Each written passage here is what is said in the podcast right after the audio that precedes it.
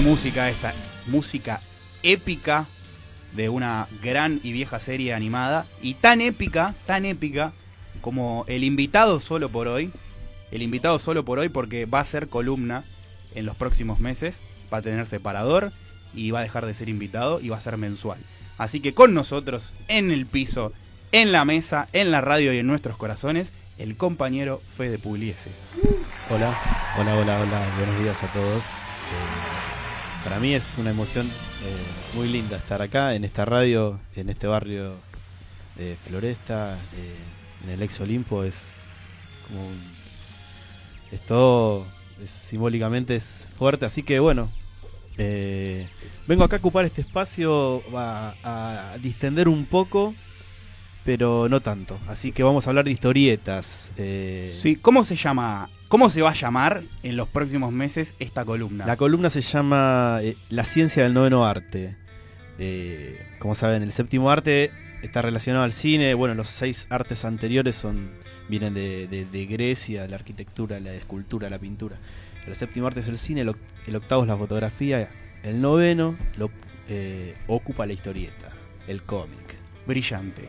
Así que vamos a sumarle eh, algo de divulgación científica a medida que, avancen las columnas, pero vamos a empezar con historietas. O sea, es un género que está es, es injustamente colocado por debajo de los demás, pero que aporta mucho eh, desde lo visual, desde, la, desde los guiones, así que a mí me gusta y no tengo miedo de decirlo. Hay gente que, que oculta sus historietas eh, en la biblioteca, pero no, yo las llevo, las llevo bien. Las exhibís con las orgullo. exhibo con orgullo, las exhibo con orgullo.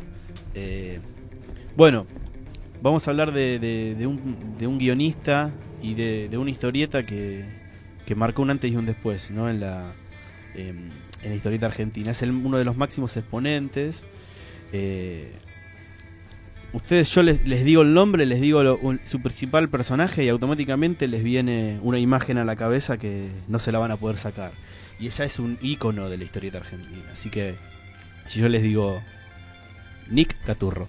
Eh, no me digas que me vas a. No, ¿por qué? No le voy a hablar de Pero me arrancaste Caturro. con una presentación hermosa. Ahí está la puerta, ahí está la puerta. Casi engolada. Bueno, no voy a hablar de Ah, Nick. bueno, menos mal. Pues en realidad igual sabés que. Le mandamos un besito desde acá. Por supuesto. Si, habla- y si igual si hablaras de Nick y de Gaturro, hablarías de todas las historietas a la vez en una sola, de todos los cómics bueno. en uno solo, porque es el copiador serial number one de la Argentina. Es verdad, es verdad. Estaríamos haciendo una extensión. Pero no, no. Vamos a hablar de, de, de- no, de alguien grosso de verdad y con peso en la historieta argentina, que es Héctor Germán Westergel, eh, autor de, del Eternauta. ¿Podemos aplaudir?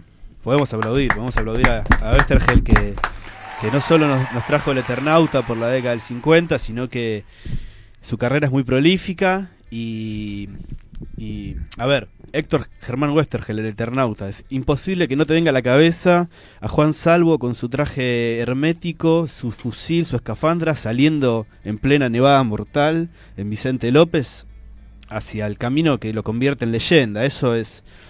eh, el- los dibujos de Francisco Solano López. O sea, es todo un, un universo que, que, que nace, a- que viene en el, a ver, en la parte de atrás del diario. Así que Sí, eh, todos nos criamos, ¿no? Nos- nuestros padres nos dieron como primer lectura El Eternauta, ¿no? Y los leyeron. Yo sé que lo leyeron Sí, porque Chapa lo nombró el, el- el programa pasado, así que nombró una escena en el subte. A ver, hay escenas, para el que no lo leyó, que, que, que ya salga corriendo a buscarlo.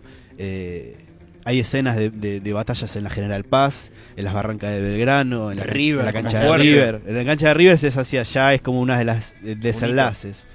Eh, son lugares spoiler, que- alerta spoiler. a ver, spoiler con algo que pasó hace 60 años, ya deja de A ver, si vos no le- tuviste 60 años para leer toda tu vida. Pero capaz hay algún adolescente, Y algún algún niñato adolescente. que está escuchando. Bueno, Eh, mi, hermano hace parte de la edición, tiene Lean. 17. Bueno, ¿no? lean el Eternauta, lean el Eternauta, ya sa- muchos ya saben de qué va. Eh, ah, vamos a, un poquito a Oestergel y a la historieta que nos trae hoy acá. Que la historieta que nos trae hoy acá es una historieta maldita de Oestergel. Se llama La Guerra de los Antartes. Yo la estoy mostrando, se lo voy a mostrar acá al grupo, de los Antartes. Sí, sí, la van a poder ver eh, después en las redes. Vamos a Eh, publicar las editada, fotos. editada eh, eh, completa en un solo tomo. eh, una gran historieta que tuvo una primera versión en, en el año 70, eh, que salía mensual en una revista de historietas. Y después tuvo una reversión diaria, con una tira diaria, en el año 74, en nada más y nada menos que la revista Noticias. El diario Noticias, perdón. La revista Noticias es otra cosa. Esto es Diario Noticias. Diario Noticias sobre todo lo que pasa en el mundo se llamaba el diario. Y era un diario muy especial porque era el diario que eligió la organización Montoneros para salir a la calle a partir de la prensa gráfica. Ya había tenido unos intentos montoneros con, con El Descamisado, unas primeras notas en Cristianismo y Revolución, pero dijo, bueno, vamos a armar algo en serio, vamos a hacer un diario de verdad, traemos periodistas de todos los, de todos los palos independientes, grandes periodistas, y armamos un diario. A ver, Miguel Bonazo, Rodolfo Walsh, que nos acompaña, que está acá en la pared, eh. Juan Hellman, eh, periodistas independientes como Carlos Ulanowski, eh, Caparrós empezó haciendo el café, eh, ahí cu- el cielo cuenta Ah, el anécdotas. café. Servía el café, esa era su función primaria, era servir el café. Después, Silvina Se Wagner, o sea, si, la, si buscan a Silvina Wagner o la ves de, de panelista en Intratables, ahí todavía piensen que esa- esos periodistas eh, trabajaron codo a codo con, con dirigentes montoneros de alto rango. Así que, bueno, Oestergel también trabajó ahí y aportó diariamente este, esta historieta. Eh, peligro de spoiler, ¿eh? Vamos a hacer un peligro de spoiler. eh, Alerta Alerta de spoiler. spoiler, sépanlo. Eh, la guerra de los Antartes está inconclusa. Es una historieta inconclusa. El diario es clausurado. Luego de la muerte de Perón, primero de julio del 74, el diario. eh, y con, con la triple A, con eh, López Rega, Isabelita y, y- y ya el frente de, de, de- de conflicto abierto. El diario es clausurado. Entonces la guerra de los Antartes queda inconclusa y Westergel decide no continuarla. Eh, ya o por, por la situación o por buscar otros eh, otros proyectos nuevos, se embarca en otras cosas, se- a ver, pasa la clandestinidad, así que ya la manera de trabajar cambia y, y bueno, eh, tuvo que seguir adelante. No, no, no le quedó otra, pero vamos a la Guerra de los Antartes a hablar de la historieta. Ediciones de, lo vamos a decir porque lo voy a nombrar, a Coligüe, Sí, sí. que lo editó en un solo tomo. Eh, está paisado, está paisado como salían en los diarios, ¿no? Lo- los, las tiras.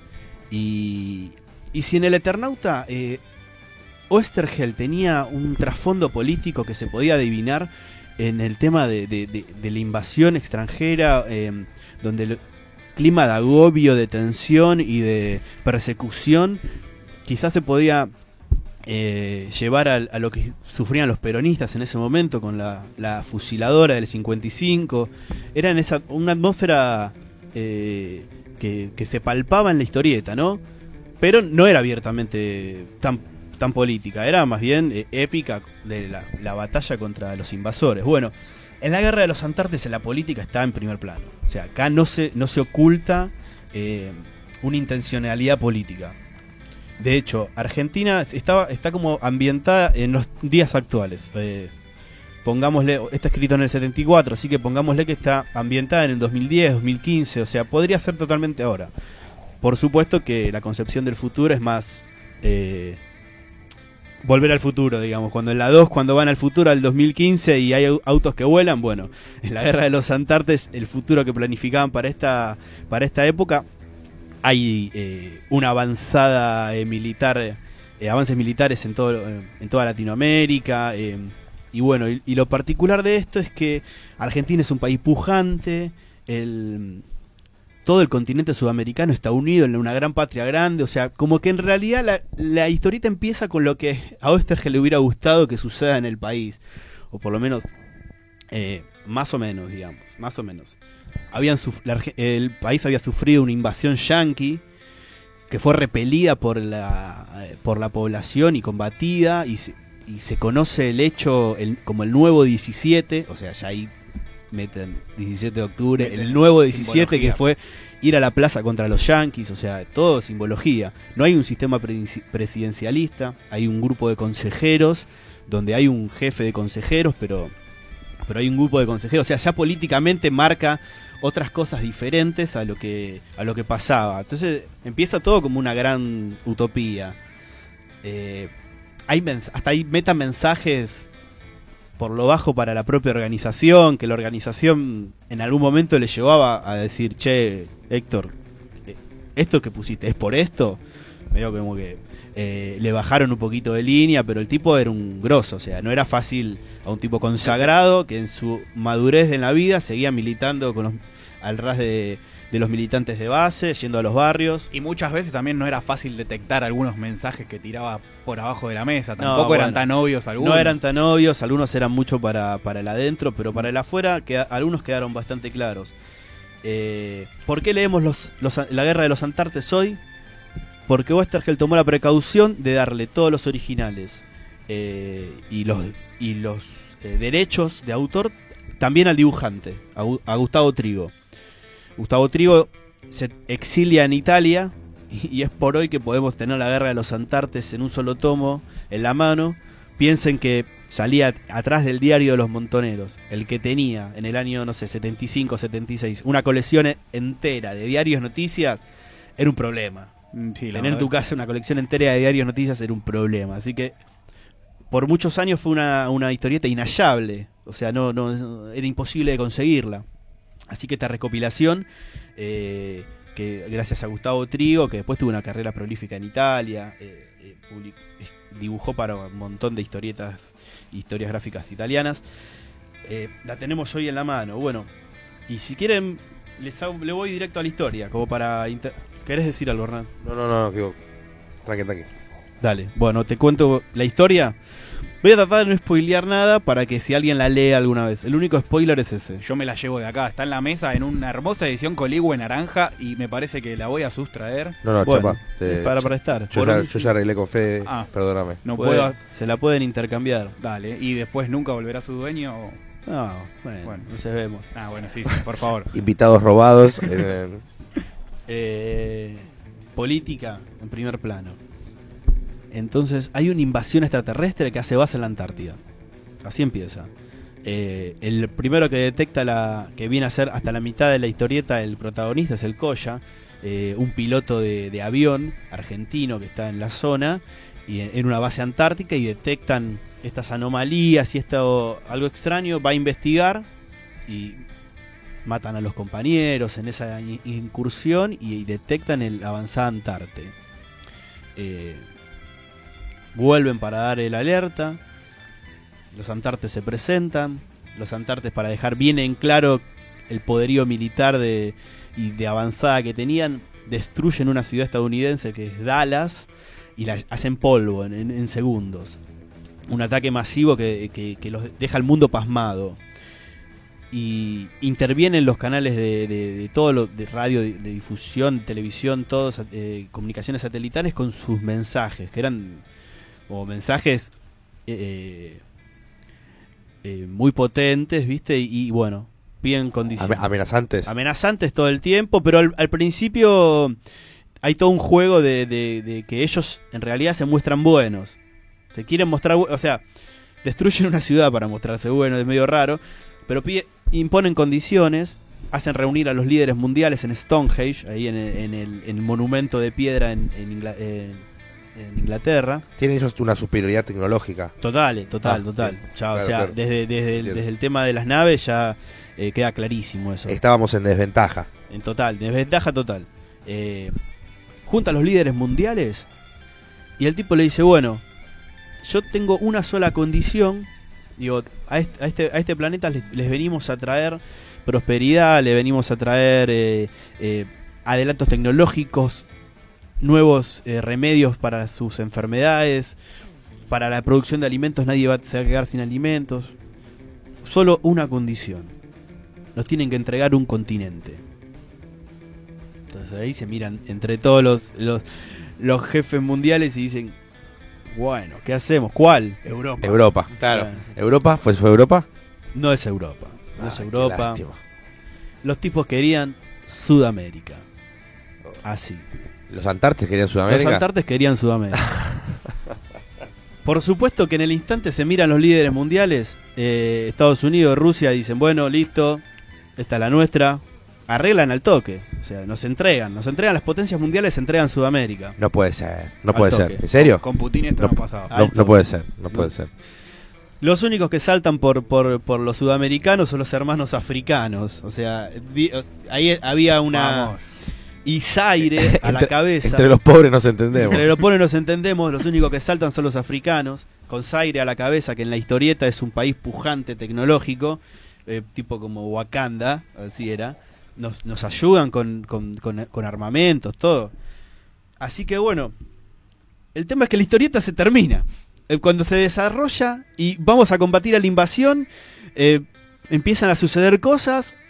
En la Plaza de Mayo hay una trifulca con, con el grupo de consejeros, que el grupo de consejeros, a ver, saca ametralladoras en el balcón de la Rosada y le, le tira a los antartes, con gente en la plaza, o sea, fue, eh, es algo apoteótico, ahí un quilombo. Empieza una persecución y se termina la historieta, muchachos, porque clausuran el diario y, y empieza la persecución de Oestergel y, y todos los compañeros que trabajaban en ese diario. Así que, jo, Final abierto. final abierto, final abierto. Habría que hablar con Gustavo Trigo si tiene ganas de, de seguirla, pero es el único. No- con Oestergel, No, no sería la primera vez que algo así sucede, ¿no? Que un. Que, que una. yo la dejaría como está, como testimonio de época, de, de algo que. De, de- de cómo se. qué se leía, qué leían nuestros compañeros que estaban eh, en ese momento. ¿Qué leían los obreros que compraban en Noticias? Porque el diario era para los obreros también. Y, y bueno, lean a, bueno, lean a Oestergel, lean La Guerra de los Antartes, salgan a buscarlo, que lo van a encontrar y deleítense con, con, con estas historias. Así que, Me encantó, me encantó, me encantó. eh, bueno, les voy a traer más de todo tipo. No, a veces van a ser un poco más mainstream, o a veces van a ser un poco más under. Este me encantó y me gusta porque es la faceta poco conocida de, de Oestergel. No todo el mundo Es- la tiene. Y lo que pasa es que al, al estar desaparecida tanto tiempo, no, no ganó la popularidad que ganó el Eternauta. Y aparte, al no estar terminada.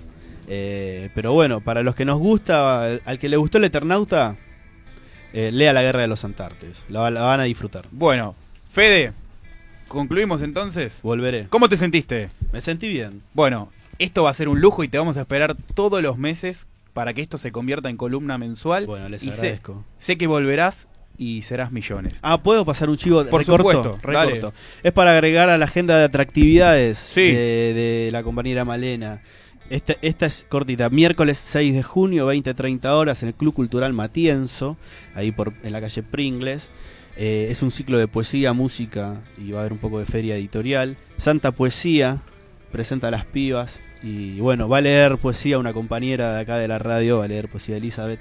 Así que eh, vayan al Matienzo 6 de junio. Bueno, nosotros también estaremos ahí. Les cuento que ayer en la marcha federal hubo gente de la radio y el compañero Oscar del programa Mensaje de Tango pudo recabar algunos audios y vamos a escuchar diferentes voces de gente eh, que estuvo en la marcha ayer.